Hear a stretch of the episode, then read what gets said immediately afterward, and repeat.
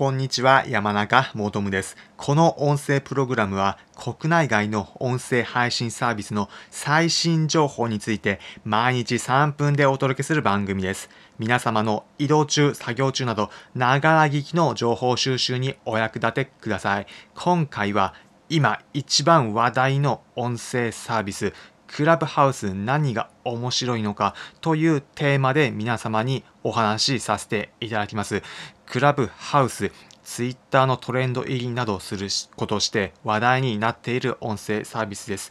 実際に使ってみて何が面白かったのかということツイッターでの投稿なども見ながら考えたことを3つのポイントで皆様にお話しさせていただきます。クラブハウスなんでこれほど面白いという風になって話題になっているのか1つ目のポイントが何よりも表で出てこないような話いわゆるここだけの話を聞けるというポイントかと思います。表で出てこないようなものなら他の音声配信サービスのではあるのではないかというふうに思われる方もいるかもしれません。例えばこの今皆さんが音声を聞いているサービスもそうかもしれません。スタンド FM だったり、ヒマラヤだったり、あとはポッドキャストなどでも、いわゆる有線のラジオだったり、テレビとかで出てくるものとは違うような話が聞けるという点では共通するというふうに考えるかもしれません。クラブハウス、それがとは何が違うのかというと、表で出てこない話が想定外で出てくるというポイントかというふうに思います。音声配信のご紹介したスタンド FM、ヒマラヤ、あとはポッドキャストなどは事前に収録するというようなスタイル、またはライブ配信においても、1人の話者の方、または2人ぐらいの方が話す、そしてリスナーからの質問に答える、といったスタンスが多いかと思います。それとクラブハウス何が違うのかというと、クラブハウスだと大抵の場合だと2人だったりもっとはそれ以上、まあ、多いと4人とか5人とか、まあ、それ以上の場合もあるかと思うんですけれども、そういった人たちが当初想定していたものとは違った方向でもいわゆるあこんな話あるんだというのが聞けるというのがポイントポイントかと思います。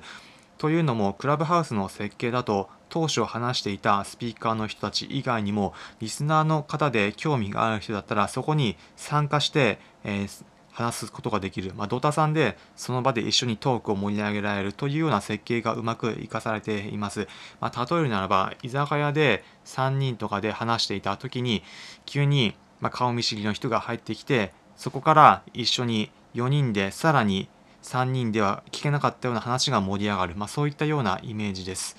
当初スピーカーの人たちまたリスナーの人たちも想定していなかったようなことが話せるというのが、え聞けるそこが一番面白いというようなポイントの、え肝なのかなというふうに考えています。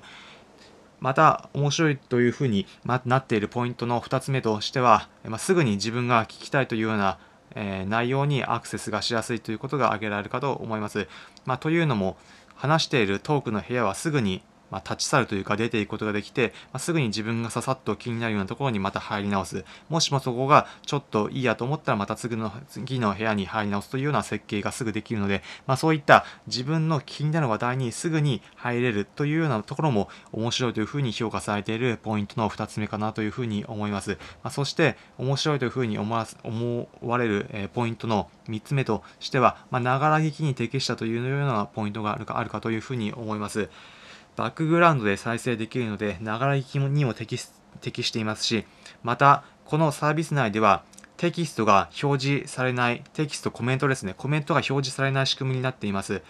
音声配信サービスでもコメントを読みながらっていう風な楽しみ方もあるんですけども、あえてそれがないことによって音声に集中できるというような仕組みになっています。だからこそ音声の特性であるながら聞きに最適して面白いという風に感じられる、まあ、そういった面があるのかなという風に考えています。ということで、今回は徹底検証、音声配信 SNS のクラブハウスがなぜこれほど面白いというふうに思われているのかということについてお話しさせていただきました。まあ、何よりの一番のポイントは、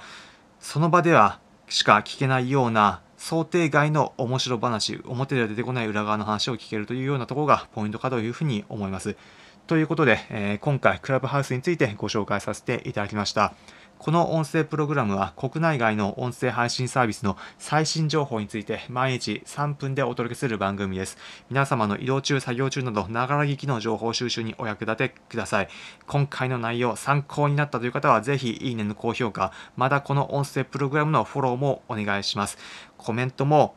待ち受けておりますので、お気軽にお願いします。それでは皆さん、良い一日をまた次回お会いしましょう。